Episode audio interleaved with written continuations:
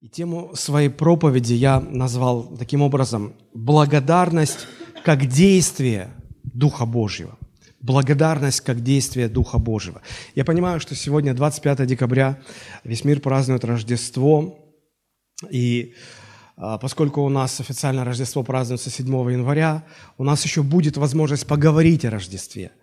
Но поскольку так совпало, что а, последнее богослужение года приходится и на Рождество, и на конец года, я хотел бы сегодня э, сказать что-то, что важно понять, осознать, э, уходя из одного года и входя в другой год. А то, что касается Рождества, мы поговорим об этом в ближайшее воскресенье, хорошо? А, я верю, что нет более правильного настроя, внутреннего настроя, в котором следует оглядываться на уходящий год, и встречать Новый год как настрой внутренней благодарности Богу за все, за все, что Он делает, за все, что Он сделал уже, за все, что Он приготовил для нас в наступающем году. Сегодня разговариваешь с людьми, и людей так тревожит, что готовит нам грядущий год. Некоторые люди говорят, ой, этот год был таким тяжелым. Этот год был для разных людей разным. Для кого-то он был действительно тяжелым. Возможно, кто-то, и наверняка кто-то потерял близкого человека, кто-то пережил смерть родного человека. И это оставило свой отпечаток, и год для вас тяжелый. Кто-то пережил экономический какой-то кризис, кто-то пережил еще какие-то трудности, сложности. И для вас этот год был тяжелым. Для кого-то он был хорошим, для кого-то он был успешным, для кого-то он был радостным. По-разному. Но это то, что уже было, это то, что уже проходит, и буквально несколько дней все закончится. Намного больше людей волнует, а что же нам готовит новый 2017 год? Друзья, люди э, в, в страхе пребывают. Я смотрю новости, смотрю вот эти предновогодние программы по телевизору, и всех это беспокоит. И, и беспокоит каким образом? Люди боятся, люди напуганы. Как дальше? Кризис будет еще глубже. Что будет происходить? Что Новый год нам принесет? Я как-то не поддерживаю вот эти упаднические настроения, потому что, во-первых, я понимаю, что не годы нам что-то приносят, а все, что приходит в нашу жизнь, по крайней мере, мы верующие, мы можем быть уверены, так Слово Божие говорит, что все, что приходит в нашу жизнь, приходит с позволения Бога. И я бы сформулировал это так. Не 2017 год, что мне несет, а что Бог приготовил нам в наступающем году. Вы хотели бы это знать? Хотели бы вы знать, что Бог приготовил вам в новом году? Об этом написано в Священном Писании. Вы скажете, не может быть, это же не книга предсказаний. Да, это не книга предсказаний, но а, она дает принципиальные вещи, на которые мы можем опираться в своей жизни. Откройте, пожалуйста, книгу пророка Иеремии, 29 глава, мы прочитаем 11, 12, 13 стихи. Книга пророка Иеремии, 29 глава, с 11 по 13 стихи. Потрясающие слова Божьего пророка. А, Бог через своего человека говорит, только я знаю намерения, какие имею о вас – в наступающем году. В том числе, говорит Господь, вы не знаете, мир не знает, незнание страшит, пугает, приводит в трепет, в беспокойство. Вы не знаете, Бог говорит, я знаю. Я знаю, что придет в вашу жизнь в новом году. Я знаю, с чем вам придется столкнуться. Я знаю, через что вам придется пройти. Я знаю. Почему? Потому что не просто я контролирую все, что приходит, а вообще за всем, что придет в вашу жизнь, стою я. Это мои намерения, это не случайности, это мои намерения. Я их вам посылаю. Господи, а что ты нам посылаешь? Смотрите, намерение во благо, а не на зло. Мы так боимся, что Бог зло нам принесет. Это неправда. Бог говорит, все мои намерения вам во благо. Для чего? Чтобы дать вам будущность. Бога заботит наша будущность. Бог переживает за наш... Может быть, мы сами не так переживаем за наше будущее, как Бог заботится. Он говорит, я приготовил, я принесу в вашу жизнь те намерения, которые будут вам во благо, не на зло ни в коем случае, которые дадут вам будущность, перспективу, чтобы вы имели надежду, чтобы вы надеялись на лучшее. Люди входят в Новый год с ожиданием, страхами, кризис, как все повернется, жить станет еще хуже. Бог говорит, я хочу, чтобы вы входили в Новый год с надеждой, имея надежду. Иногда проповедники ставят здесь точку и не продолжают, но следующие слова нельзя отбрасывать, они очень важны. Господь говорит, вот это мои намерения, и дальше очень важно для нас. И вы воззовете ко мне, и пойдете, и помолитесь мне, и я услышу вас. Он сразу говорит, я вас услышу. А почему надо идти к Нему? Почему надо молиться Ему? Мы, помните, в прошлый раз, по-моему, говорили, или позапрошлый раз, что все Божьи благословения, они не приходят к нам как подарки от Деда Мороза – Подарки пришли, Дед Мороз пошел дальше. Благословения Божии всегда неразрывны с Ним. Человек не может иметь Божие благословения и не иметь Бога. Но если человек имеет Господа в своей жизни, он не может не иметь его благословений. Благословения приходят только с Богом в нашу жизнь. Поэтому вот эти намерения, Бог говорит, я заготовил для вас. Хотите их? Тогда идите ко мне, ищите меня, молитесь меня, я вас услышу я вас услышу. 13 стих. Вы меня взыщете и найдете. Слушайте, знаете, это, ну, это как вот, как будто вам дали, вот школьники меня поймут, как будто вам дали ЕГЭ задание и сразу ответы. Все. Ну, что переживать-то? Вы меня будете искать и найдете. Если Бог говорит, что мы найдем, ну, значит, мы найдем. Он не собирается от нас прятаться. Он говорит, вы помолитесь, и я вас услышу. Значит, он услышит. Если будете искать меня всем своим сердцем, если будете молиться мне всем своим сердцем. Удивительные слова. Поэтому я знаю, что принесет мне Новый год. Новый год принесет в мою жизнь добрые намерения Господа на мою жизнь. Добрую будущность, чтобы я имел надежду. И самое важное, что это то же самое, справедливо и для вас. Потому что мы все дети Божии. Правда же? А, я хотел бы сегодня поделиться некоторыми мыслями, а, а, вот поняв, что нам не стоит ожидать каких-то сложностей, горя, зла в будущем. Мы верим, что Бог принесет в нашу жизнь добро. А как подойти, вот, к, чтобы встретить вот эти Э, будущие намерения Господа в своей жизни. Правильно. Как подойти? Я уже сказал, что нет лучшего внутреннего настроя, чем быть благодарными Богу всегда и за все. Хотелось бы сегодня поделиться некоторыми мыслями о благодарности, чтобы утвердиться в этом настрое, чтобы иметь этот внутренний настрой и достойно проводить старый год и встретить Новый год. А, внутренний настрой – благодарность. Вот очень хотелось бы, чтобы действительно э, мы вооружились этими мыслями и, и вошли в Новый год, имея внутри это состояние. Потому что отсутствие благодарности, знаете, иногда люди недооценивают неблагодарность или отсутствие благодарности. Им кажется, ну это просто ну, невоспитанный человек, ну это больше его проблемы, ну это в принципе ничего страшного. Но, э, друзья, хотел бы показать вам э, из Слова Божьего каким катастрофическим последствиям приводит неблагодарность человека. Посмотрите, Римлянам 1 глава э, с 21 по 24 стихи. Написано, «Но как люди, познав Бога, не прославили Его как Бога и не возблагодарили».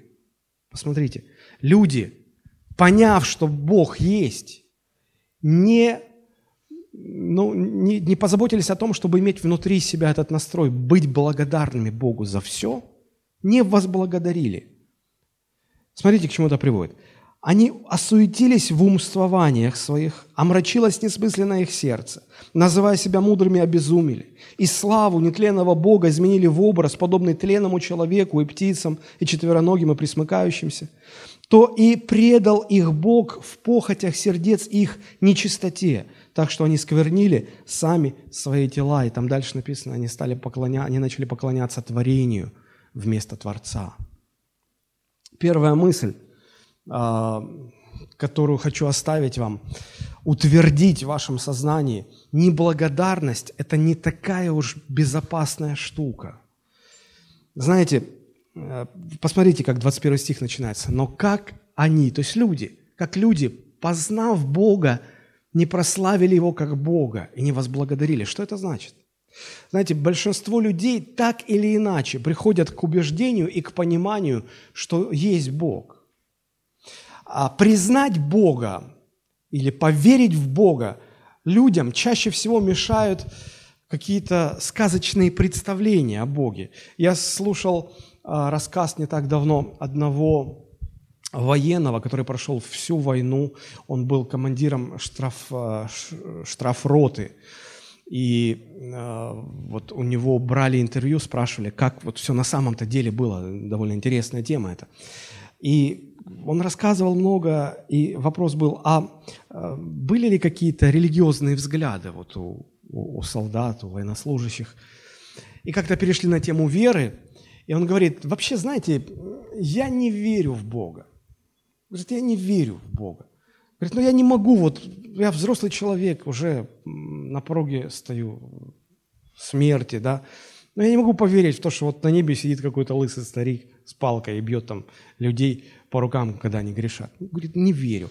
Или знаете, когда мне, говорит, а, в детстве и в юношестве мне говорили, что вот когда гром гремит, это пророк Илья на своей колеснице по облакам разъезжает. Говорит, ну я не, я не могу вот в это поверить. Говорит, ну извините меня, ну не могу. Но говорит, ну я, конечно, понимаю, что что-то есть. Вот какая-то сила есть, какой-то разум есть. Все понимают, что что-то есть. Многих людей удерживают какие-то примитивные простите за такое слово, откровенно глупые, дурные какие-то представления о Боге.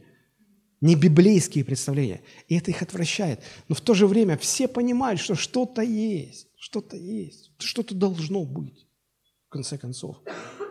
И вот приходя к этому пониманию, как написано, они поняв, осознав, что должен быть Бог, они не, не позаботились о том, чтобы внутри себя – принять Его как Бога и быть благодарными Ему, потому что это Бог тебя сотворил, это Бог тебе дал жизнь, это Бог все дает. Забери Он свою руку, ты пойдешь замертво, тут же, мгновенно.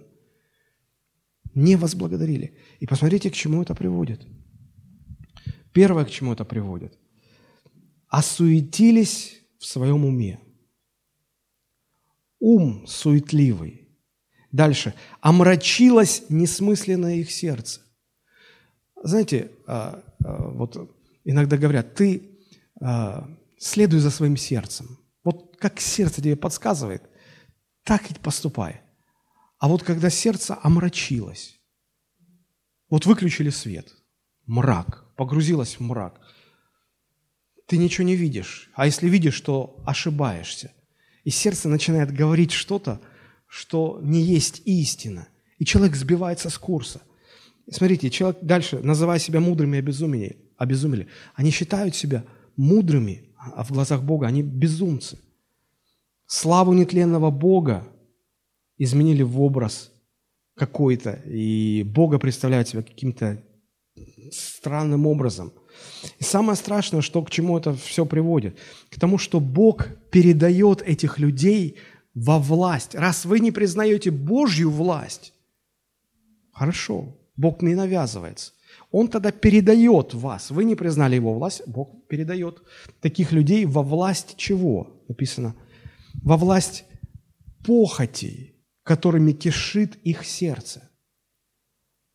Представьте, как написано, похоти сердец, нечистота. Что такое похоть? Это сильные запретные желания, сильное желание запретного. И человеческие сердца кишат этими желаниями запрещенного. Ну, вот мы же понимаем, да, лучшая мотивация, чтобы человек что-то сделал, это запретить ему это. Вот если не запрещать, человек даже внимания не будет обращать. Вот что-то запретить, нет, он... Знаете, как вот часто я приводил этот пример. А, вот идет человек по парку, да, смотрит э, на скамейке, такая табличка окрашена. Вот он обязательно подойдет и попробует, истинно ли окрашена. А вот не было бы таблички, он прошел бы и не заметил, и проверять. А вот запрет, вот мы встречаемся с запретом, все, хочется, хочется. И Бог придает во власть вот этой нечистоты, вот этих похотей. И к чему это приводит? Люди начинают сами себя сквернять. Поэтому, друзья, все эти последствия, они ужасны, они катастрофические, они не безобидные. Они не безобидные. И это не то, что иногда люди говорят, да ладно, ну вот, вот, ну не научили тебя в детстве говорить спасибо. Говорить спасибо – это вопрос вежливости. А быть благодарным – это нечто совсем другое. Поэтому не надо к этому неоднозначно, не надо к этому так легкомысленно относиться. Тем более, что Библия э, предупреждает, что с приближением последнего времени а, неблагодарность будет а, возрастать не только в неверующих людях, даже в христианах и будет становиться больше и больше. Посмотрите, 2 Тимофею, 3 глава, 1-2 стих. «Знай же, что в последние дни наступят времена тяжкие, ибо люди будут самолюбивы, сребролюбивы, горды, надменны, злоречивы, родителям непокорны и неблагодарны». Нечестивые, недружелюбные, неблагодарные. Если ниже читать, то мы увидим, что речь идет именно о верующих людях. Неблагодарность будет становиться нормой жизни – и чем ближе к концу, тем сильнее. Почему так происходит? Попытаюсь объяснить. Прежде всего, а, наверное, было бы интересно посмотреть а, на происхождение вот этого слова «благодарность». В греческом языке слово «благодарность» – это слово «евхаристия». Евхаристия. А, ну, это слово до сих пор используется в православной церкви для обозначения вечери Господней. Евхаристия. Но дословно это означает благодарность. И вот это слово Евхаристия имеет один корень со словом благодать.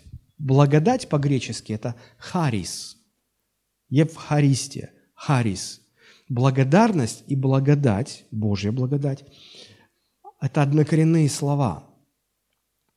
И благодарность в греческом, вот это слово Евхаристия, она имеет такой довольно широкий спектр значений. Это благодарность, это и благодать, это и доброе расположение сердца, это и дар, и красота, и угождение, и услуга. И э, вот это от этого слова «харис», что означает по-гречески «благодать», произошло на самом деле много слов. Не только благодарность в греческом языке, но тоже слово э, «харис» в латыни это «caritas», или в английском языке, в англосаксонской группе языков это charity.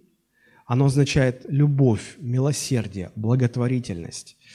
А, от этого произошло латинское слово «спасибо» – «gratia», или по-итальянски «gracias» – «спасибо», или по-английски «gratitude» – «благодарность», или «graciousness» – «щедрость», «благородство души». Вот все эти слова имеют этот один корень.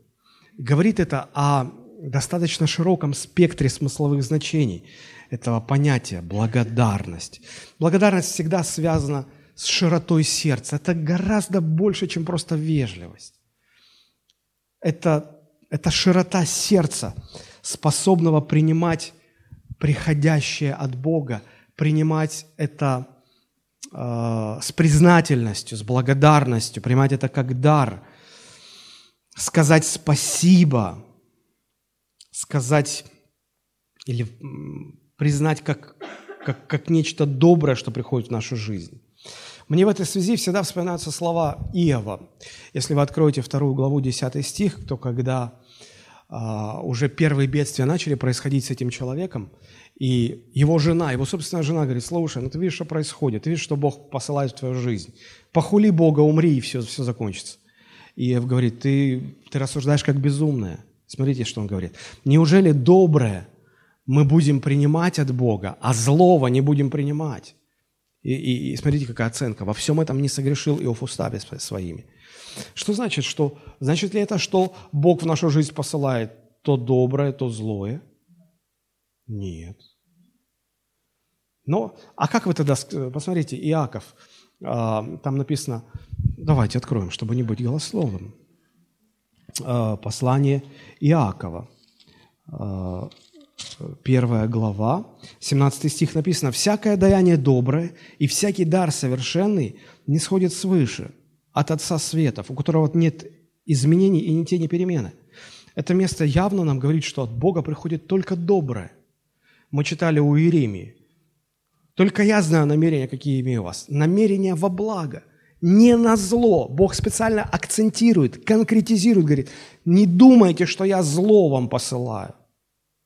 Бог не посылает зла. Возвращаемся к Иову. Как же тогда? Потому что вроде бы кажется, что но мы же своими глазами читаем, да? Неужели доброе будем принимать от Бога, а злого от Бога не будем принимать? Как-то не складывается все. На самом деле все складывается. Мы просто немножечко э, не под тем углом смотрим. Попытаюсь объяснить. Бог посылает в нашу жизнь только доброе. Так говорит Слово. Это, это аксиома, не нуждающаяся в доказательстве. Теперь, все, что Бог посылает в нашу жизнь, мы оцениваем, правда же? И вот мы оцениваем либо как доброе, либо как злое. Потому что то, что нам нравится из того, что приходит от Бога, мы говорим, это доброе. А то, что нам не нравится, что Бог в нашу жизнь посылает, нам не нравится это. Мы говорим, это зло. Это зло. Так вот, неужели мы будем принимать от Бога только то, что мы считаем добрым. А то, что Бог посылает в нашу жизнь, нам не нравится, мы считаем это злым. Неужели этого мы не будем принимать? Вот истинный смысл этого места. Посмотрите, друзья, когда ребенок заболел, и, и врач берет в руки шприц, чтобы сделать укол, ребенок видит намерение врача, и он понимает, беда, надо бежать отсюда – Ребенок это воспринимает как добро или как зло? Как зло. Но на самом-то деле. ребенок смотрит, э, так на родителей он обычно смотрит, мама, защищай меня от этих монстров в белых халатах. Они мне хотят зло. А мама говорит, все нормально, сиди. И ребенок думает, все, и мама меня предала. Все меня предали, все мне зла хотят. Это наше оценочное суждение. Почему так происходит? Мы эгоистичны, мы, мы испорчены грехом.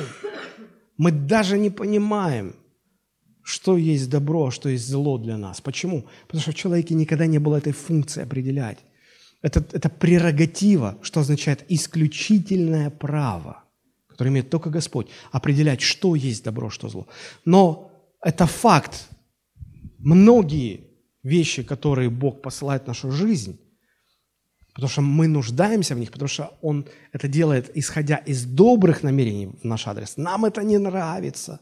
Не нравится нашему испорченному сердцу. И на основании этого мы говорим, это зло. Это зло. Я не хочу этого, это зло. Это нужно. Это нужно. Так вот, благодарность, она всегда связана с широким сердцем, способным принимать от Бога не только то, что нам кажется добром – но и то, что нам кажется злом, хотя на самом деле это нам во благо. Вот что такое благодарность. Благодарность – это, это всегда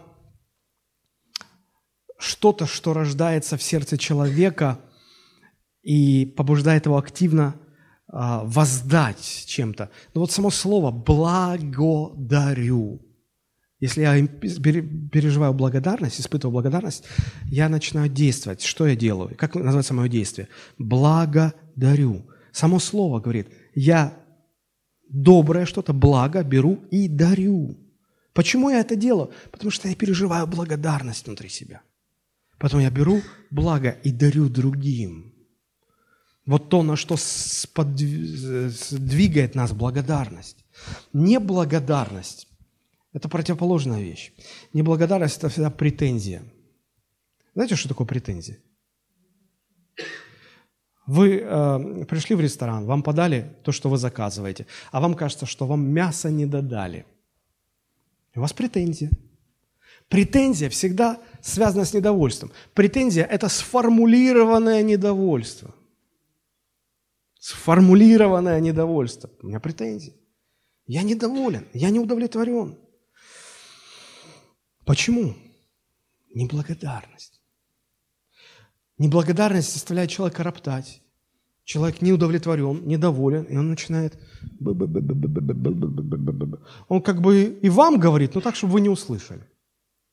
Он ропщет, он недоволен, он возмущается, он жалуется. Так вот, помните, Иисус говорит, дерево легко узнается по плодам. Если видите яблоки, то дерево какое? Яблоня. Если видите инжир, дерево какое? Инжирное. Вот. Если взять эту э, аналогию и, и посмотреть, что является плодом благодарного сердца, когда есть благодарность, я что делаю? Благодарю. Плод благодарности – это стремление, это желание человека дарить благо другим. Если вы видите в людях проявление этого плода, значит, в их сердце благодарность. Они благодарные люди. Если же вы видите другие плоды, какие? Претензии, недовольство, ропот, возмущение, жалобы все различные – о чем нам говорят эти плоды? Человек неблагодарный. Неблагодарный. Да, мир несовершен, да, мир полон проблем. И есть чем быть недовольными. И это наш выбор. Будем ли мы настроены на благодарность или мы будем настроены на неблагодарность. По сути дела, то и другое реакция нашей души на окружающий мир – если ваш внутренний мир крепко связан с Богом, утвержден в Боге, и вы понимаете, что в вашу жизнь приходит только то, что Бог приносит, и это только во благо, и вы будете фокусировать свое внимание на этом, что будет рождаться в вашем сердце? Благодарность, принятие, благодарность за это. Если же вы связ, связываете свою жизнь, свою душу, все свои устремления не с Богом, а с проблемами, которые вы видите вокруг – с недовольствами, которые вы видите вокруг. Вы все время будете говорить о недовольствах. Вы все время будете все не так, все не это. Знаете, иногда с человеком разговариваешь, и так приятно говорить. Он благодарный, он готов делиться, он готов помогать, он готов благо дарить людям. А с другим разговариваешь, только поговорил, он, а вот слышали вот это, а вот это, а вот это, президент такой, а правительство такая, а страна такая, все плохо, и в новом году еще хуже будет, все. И как-то, кому приятно с такими людьми разговаривать? Нет. Гораздо приятнее иметь дело с благодарными людьми. Так вот, это от нас зависит, э, с чем связана наша душа, с чем мы связываем свою душу. С Богом, значит, будет благодарность в сердце. Э, с этим миром, значит, будет возмущение, недовольство. А, хотя, конечно же, благодарность редко встречается в этом мире, но все-таки справедливости ради стоит сказать, что она иногда встречается. Хоть как отдельные вспышки, хоть как кратковременные явления, но все-таки да, да, это бывает. Это бывает. А, и с другой стороны, я замечал в своей жизни, как часто моя, мое внутреннее состояние благодарности а, просто куда-то улетучивается, испаряется, как дым – и в сердце воцаряется недовольство, ропот, неблагодарность. Например, просыпаюсь я такой вот в Божьем присутствии, радостный, счастливый, воскресенье, идем на служение, здорово, я выспался, мне хорошо, я рад, я благодарен Богу, я сделал завтрак себе, я раньше всех стою в воскресенье, а, и хорошо все так. И потом жена э, гладит рубашку, я ее одеваю, смотрю, Тут плохо проглажено. Тут пуговица оторвалась. И что-то с моей благодарностью происходит. Я уже где-то как-то напряжен внутри. Иду потом на стоянку. Смотрю, колесо спущено на машине. Думаю, да что такое? Гонения начались.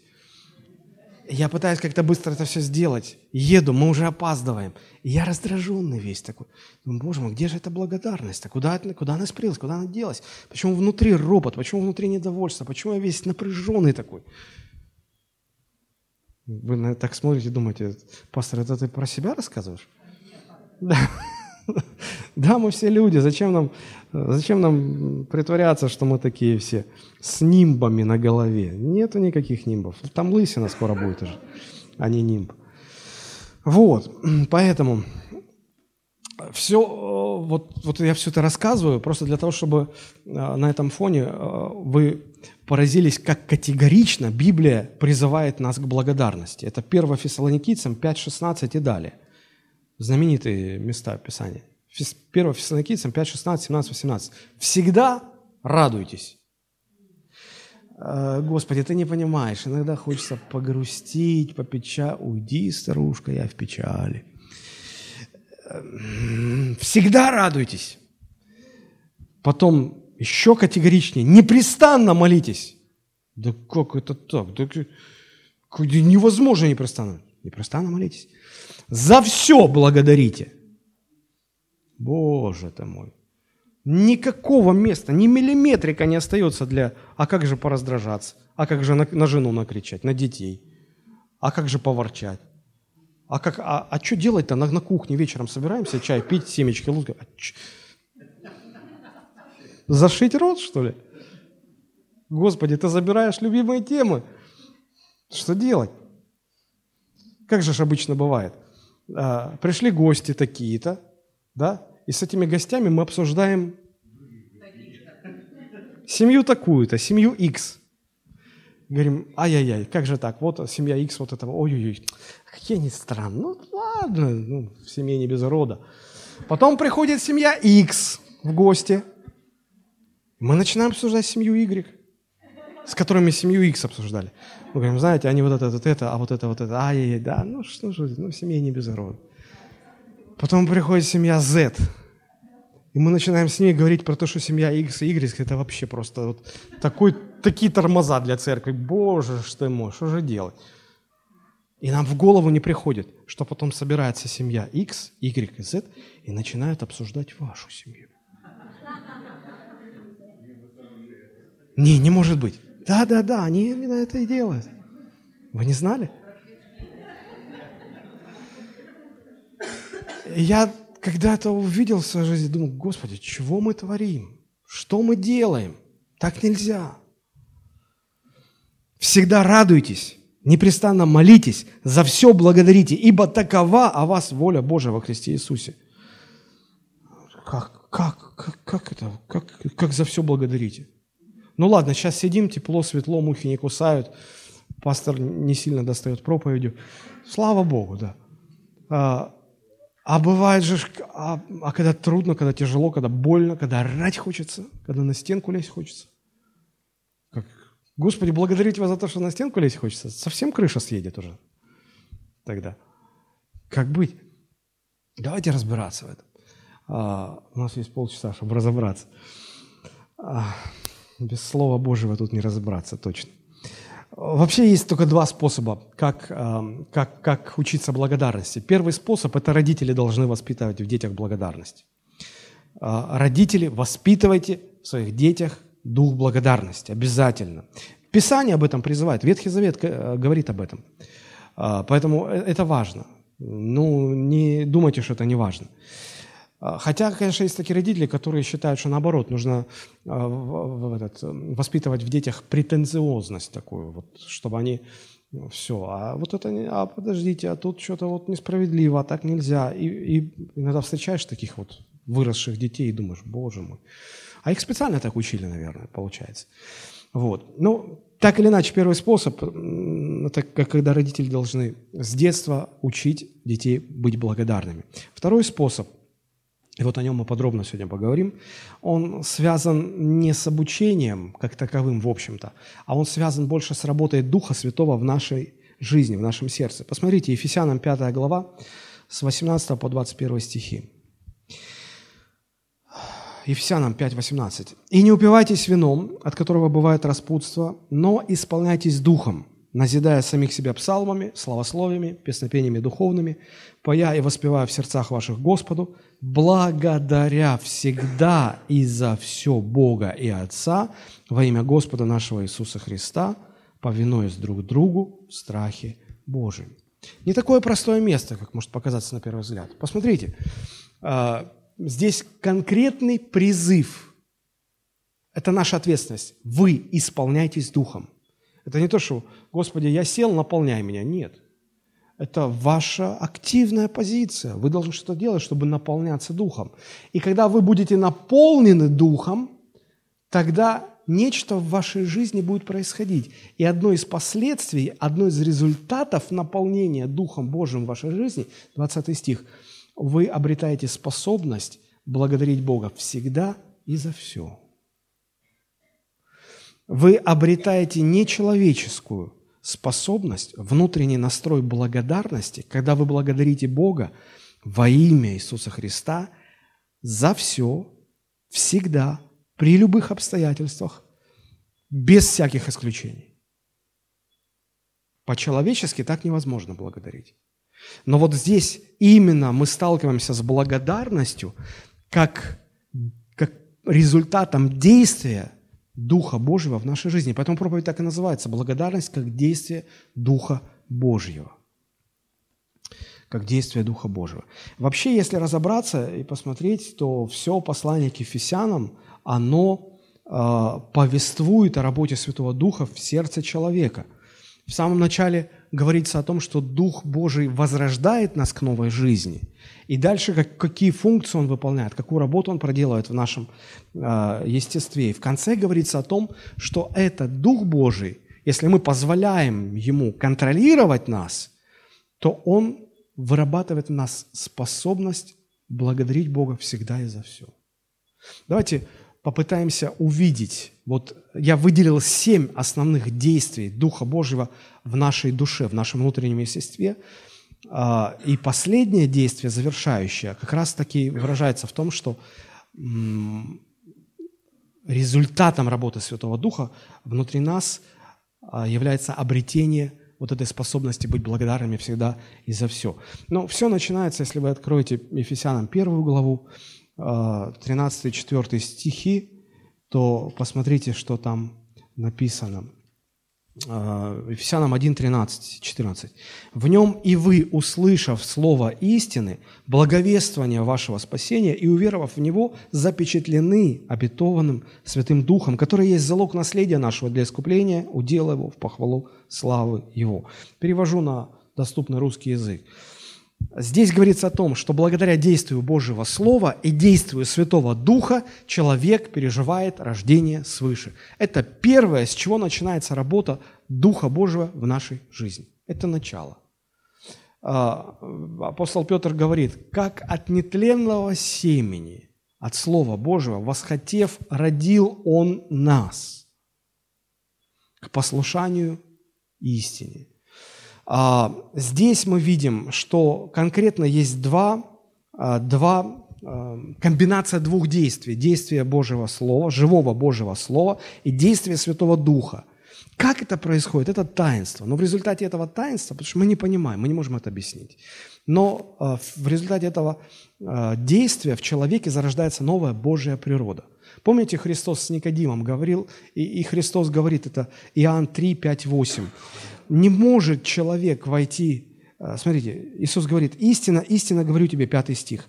Если кто не родится от воды и духа, не может войти в Царство Божие. Дальше он говорит, что вот родиться свыше – это и есть родиться от воды и духа. Но родиться от Духа Святого – это еще как-то нам, ну, понятно, хотя непонятно.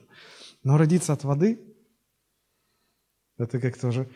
Э, мы должны понимать, что Библия писалась э, в рамках восточного менталитета, и этому языку свойственна образность. И а, вода в Священном Писании всегда была образом или символом Слова Божьего. И здесь мы тоже видим два этих действия. Действие Слова Божьего, действие Духа Святого приводит к тому, что человек возрождается к новой жизни. Если вы имели встречу со Христом, если вы верующий человек – то наверняка вы пережили э, внутри себя эти два действия, комбинацию этих двух действий. Действие Божьего Слова, действие Святого Духа, и вы обрели внутри Божью природу. Если, вы можете, конечно, ее подавлять, не развивать, задавливать в себе И тогда ваша жизнь больше будет похожа на жизнь неверующего человека. Но если этого не делать, если раскрывать ее, взращивать внутри, тогда вы все более и более будете походить на, на Иисуса Христа. В вас будет отражаться Его образ. Итак, первое, что делает Дух Святой, первое из семи действий, о которых мы сегодня говорим, Дух Святой возрождает нас для новой жизни, для жизни с Богом. Второе, что делает Дух Святой, посмотрите, Ефесянам 1 глава, с 15 по 17 стихи читаем. «Посему и я, услышав о вашей вере во Христа Иисуса и о любви ко всем святым, непрестанно благодарю за вас Бога, вспоминая о вас в молитвах моих». И смотрите, что он просит, 17 стих. «Чтобы Бог Господа нашего Иисуса Христа, Отец Славы, дал вам духа премудрости». Речь идет о Духе Святом духа премудрости и откровения к познанию Его. И просветил, дальше читаем, очи сердца вашего, дабы вы познали, какое богатство славного наследия, в чем состоит надежда призвания Его, какое богатство славного наследия Его для святых. Второе действие, которое совершает Дух Святой, Он просвещает очи сердца нашего. То есть а, неблагодарные люди, там написано, что их сердца погружаются во мрак, и мы неверующие, наши сердца омрачены.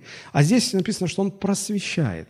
Включается свет, приходит просвещение, мы понимать начинаем, да? И вот он, смотрите, как молится апостол Павел. Он говорит, я молюсь, чтобы Бог дал вам Духа Святого, чтобы Дух Божий действовал. Каким образом? Просвещая вас – открывая Божию премудрость, открывая познание Бога. Оказывается, мы Бога познаем не потому, что мы Библию читаем, а потому что действие Святого Духа приходит в нашу жизнь. Без этого для нас эта книга будет загадкой, будет непонятной. Иногда человек говорит, ой, я каждый день читаю, я уже читаю, читаю, читаю. Я говорю, и чего? Что-нибудь понимаешь? Я. А какой смысл читать? Ты лучше не трать время на чтение так много. Ты лучше склонись перед этой книгой, перед Богом, скажи, Господи, дай мне Духа Святого, Духа премудрости и откровения к познанию Тебя, чтобы я понял, чтобы я уразумел, чтобы для меня открылось Твое Слово. Вот что делает Дух Святой. Он просвещает сердце. И Он не просто дает богопознание. Смотрите, а, просветил очи сердца вашего, дабы вы познали, в чем состоит надежда призвания Его. Бог вас призвал. Понимаете ли вы, а, какая там надежда в этом призвании? Если вам на что надеяться, или у вас такая безнадежность в вашем христианстве, что мама дорогая, вот без Духа Святого это не увидеть. И в конце концов увидеть, какое богатство славного наследия его для всех святых. В конце концов осознать, там написано дальше, а, Ефесянам 2, 5, 6, что Бог нас с Ним воскресил со Христом и вместе с Ним посадил на небесах. Мы уже духовно, а, в качестве духовного статуса, мы уже посажены со Христом в небесах.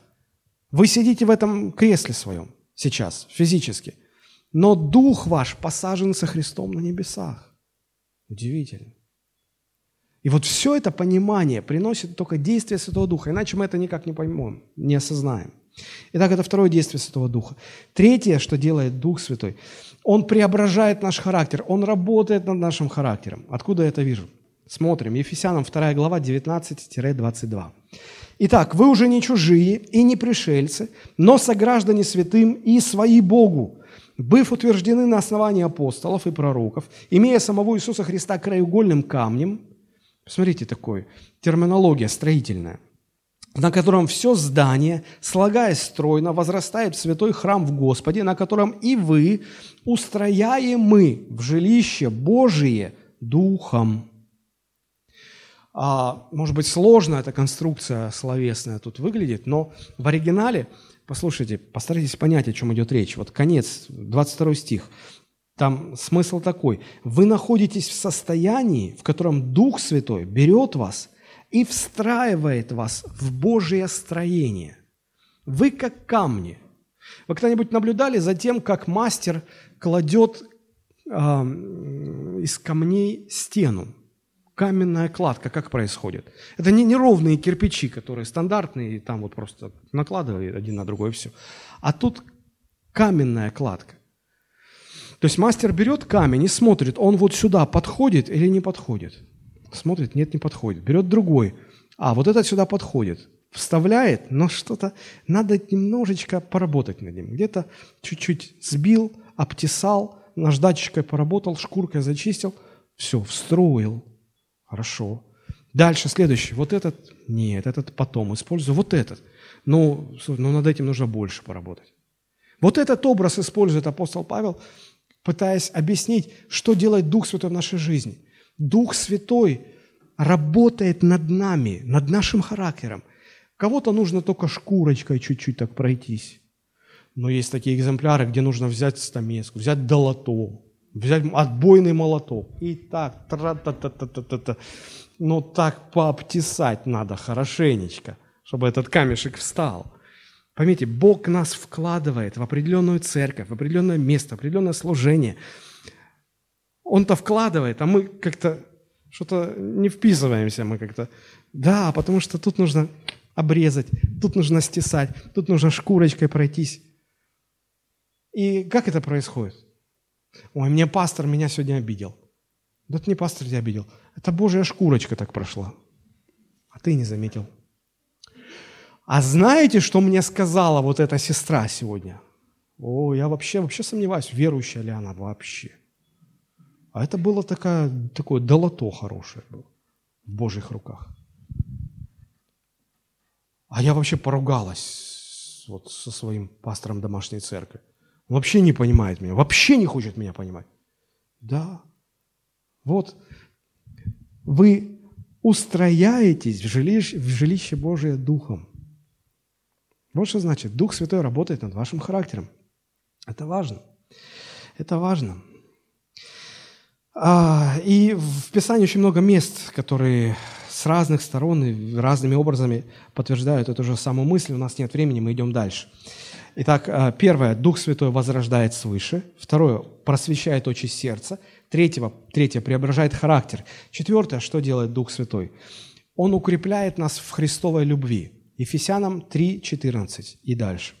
Для сего преклоняю колени мои пред Отцом Господа нашего Иисуса Христа, от которого минуется всякое Отечество на небесах и на земле, да даст вам по богатству славы своей крепко утвердиться Духом Его во внутреннем человеке. И в чем выражается это утверждение Духа? Дух Божий нас утверждает внутри. В чем это выражается? Смотрите. Верою вселиться Христу в сердца наши.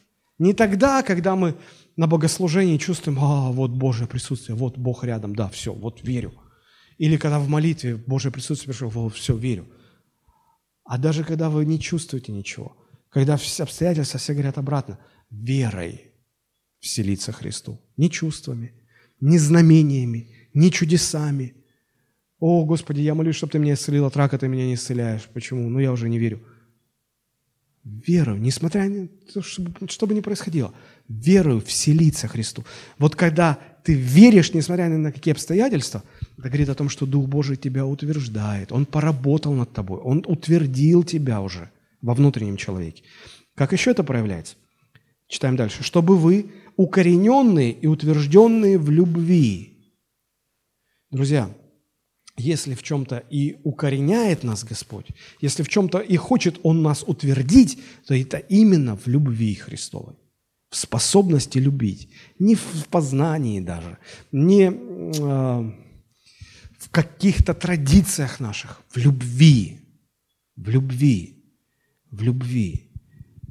Потому что только укорененную, утвержденную в любви, мы, смотрите дальше, мы можем постигнуть что широта, что долгота, что глубина и высота. Так образно а, апостол Павел нам объясняет а, глубину познания Божьего Слова, глубину познания самого Бога. Когда мы сможем познавать Бога? Когда мы будем утверждены в любви Христовой. И уразуметь превосходящее разумение любовь Христову, дабы исполниться нам всей полнотой Божию. Только утверждение в любви открывает нам путь к познанию Бога. И только тогда любовь Христова для нас А, а вообще люди не могут объяснить Христову любовь. Человеческая любовь понятна, объяснима. Человеческая любовь, она очень простая. Когда человек любит? Ну, по-человечески. Когда есть за что. Правда? Я люблю тебя, потому что ты красивая. А я люблю тебя, потому что ты хороший. Есть причина. Она вызывает в нас некое ответное действие, некую реакцию, и мы любим. Человеческая любовь это, – это, это, я бы даже сказал, пассивное действие, это реакция на какой-то раздражитель. Нам что-то нравится, и я люблю. А потом перестала причина иметь место, быть, я уже не люблю. Вот я любил тебя за красоту, а сейчас ты постарела, детей родила, за собой не следишь уже, как одна говорит, решила ну, на корпоратив надеть э, наряд снежинки.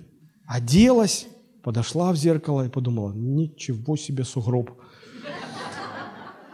И, и, и потом, а как тебя любить? Ты уже... И потом начинаются песни, любовь умерла, почему умирает любовь. Да, по-человечески она умирает, потому что причины умирают. Люди меняются, все уходит. Это, это можно понять. Но Христова любовь, она же другая. Она не нуждается в причине. Она не нуждается во внешнем раздражителе, чтобы... То есть, а, когда ты любишь Христовой любовью, люди вокруг удивляются. А за что ты любишь? А за что там любить? Там не за что любить. И они не понимают, что причина этой любви не в нем, не во мне, во Христе. Вот, вот только утвержденный в любви человек, в любви Христовой, он, он, он начинает понимать и, и объяснять необъяснимую любовь Христову для себя. Итак, что делает Дух Святой в нас? Возрождает нас свыше, просвещает наше сердце, преобразует наш характер. Четвертое, утверждает нас в любви Христовой. Пятое, Он, Дух Святой побуждает нас к служению. Посмотрите, Ефесянам 5, 18, 19. «И не упивайтесь вином, от которого бывает распутство, но исполняйтесь духом, назидая самих себя псалмами и так далее». А в оригинале стоит так. «Назидая один другого текстами из Писания». Смотрите, когда человек наполняется Духом Божьим, тогда этот Дух Святой побуждает нас назидать друг друга – Словом Божьим, созидать, служить друг другу. Почему здесь сравнивается действие Святого Духа с действием алкоголя? Очень просто, я об этом уже не раз говорил. Потому что когда человек упивается вином, он отдает себя под контроль алкоголя. И человек, находясь под э, воздействием алкоголя, в какой-то мере теряет над собой контроль, и алкоголь им уже управляет. Эти разговаривать так, уже не помню, где я был вчера, только помню, что стены с обоями. И, и вот эти все вещи, которые высмеивают и так далее. А почему это происходит? Человек добровольно отдает контроль над собой алкоголю, зеленому змею. Не зря его, наверное, так называют. А когда человек исполняется Духом Святым, это действует похожим образом, но по-другому. А, если от алкоголя, алкоголь приводит к распутству, то действие а, исполнения Святым Духом приводит к святости. И вот когда человек отдает себя под контроль Святого Духа, тогда в человеке начинают двигаться, что-то двигаться, и это его побуждает, в частности, вот мы видим, к тому, чтобы служить другим, назидать других, созидать других, взращивать других, себя, других, опираясь на Слово Божие. Это одно из действий Святого Духа. Дух Божий, побуждающий к служению, к созиданию. Это очень важно. Это очень важно. Стремление, к созиданию, к плоду, к результатам. А, по своей природе мы-то все склонны заботиться только о себе. Под контролем Духа Божьего мы начинаем заботиться и о других. Это тоже важно. Шестое, что делает Дух Святой, Он наполняет нас радостью. Вы скажете, где это написано? Ну, смотрите, Ефесянам 5.19. «Назидая самих себя псалмами и славословиями и песнопениями духовными, пая и воспевая в сердцах ваших Господу». То есть, когда мы находимся под э, действием исполнения Святого Духа, одна из, одно из последствий, мы начинаем петь, мы поем в сердце. А, позвольте задать вам такой вопрос. Когда человек поет? когда ему радостно.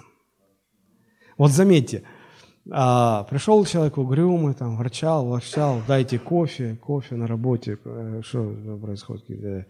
А потом ему говорят, Иванов, премия новогодняя, 13 зарплата пришла, смотри. Где, что, сколько? Сразу протрезвел, все, понял. Ничего себе, 50 тысяч, ну, наш шеф молодец. Ой, как, и начинает. Та-ла-ла-ла-ла-ла-ла, в лесу родилась елочка, начальник к нам пришел и премию принес. Ну, согласитесь, человек начинает петь, когда ему радостно. Никогда нет такого, что человек радует, поет от того, что там печаль у него. Нет. Только когда радуется. Поэтому, если уж мы начинаем петь, то это значит, что радость к нам пришла. Но Иисус много говорил, я вам, я вам даю радость свою, чтобы радость ваша была совершенной. Это шестое, что делает Дух Святой. Ну и седьмое, седьмое действие.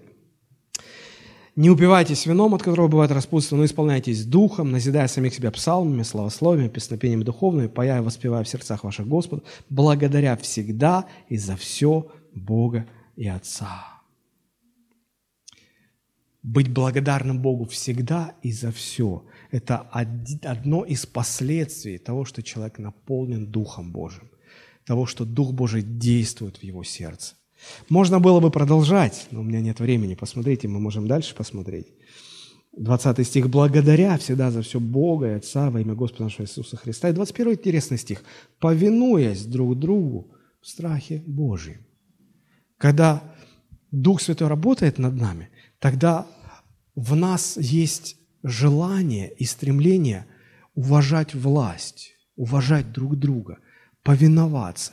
Тогда нет такого, что «А что это есть? Ну и что, что он пастор домашней церкви? А что он мной командует? Что я ему не буду подчиняться? Что же такое?» Когда Дух Божий в вас работает, вы так себя не будете вести. Когда Дух Божий в нас работает, мы уважаем власть, мы уважаем предстоятелей наших Господи. Мы, для нас это не унижение подчиняться, для нас это благословение.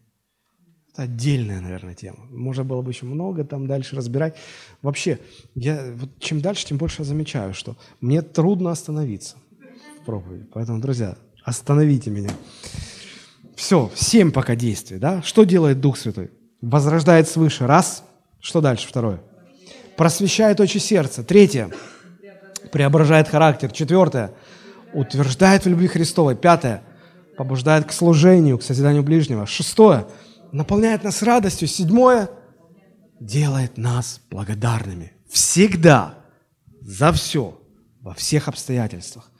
Провожая старый год, встречая новый, осознайте, что лучший внутренний настрой для этих проводов и встреч – иметь внутри себя вот эту благодарность Богу всегда и за все. Неблагодарность приведет к катастрофическим последствиям благодарность, она воспитывается не только усилиями ваших родителей. Повезло вам, воспитали, не повезло, не воспитали. Но в большей степени, наверное, это является следствием или результатом работы или действия Духа Божьего в вашей жизни. Не препятствуйте Духу Святому работать в вашей жизни. Не препятствуйте Ему. Не угошайте Его. Сотрудничайте с Ним приглашаете Его, просите Его, чтобы Он действовал. Он будет действовать. Помните, Христос сказал, я должен уйти к Отцу, но я э, пришлю к вам вместо себя другого утешителя. Он будет вместо меня. Друзья, в новом году нам нужно к Духу Божьему относиться так, как если бы это сам Христос был со своими учениками. Советуйтесь с Ним, спрашивайте у Него, просите Его помощи просите его подсказки, просите, чтобы он работал. Вот мы сегодня узнали, по крайней мере, о семи направлениях того, как Дух Божий действует в нашей жизни, как Он хочет работать над нами. Просите Его об этом, Он будет делать.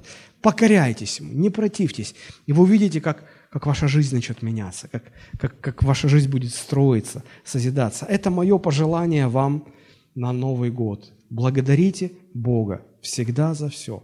Благодарите Его за то, что Он сделал в этом году уходящем, что Он дал в уходящем году. Благодарите за все, что Он приготовил вам в наступающем новом году. помните, что кое-что из того, что Бог приготовил вам на 2017 год, вам не будет нравиться. Возможно, вы сочтете это за зло, но это на добро, это во благо. Иеремия конкретно подчеркивает, не на зло, но во благо, чтобы вам дать будущность, чтобы вы имели надежду.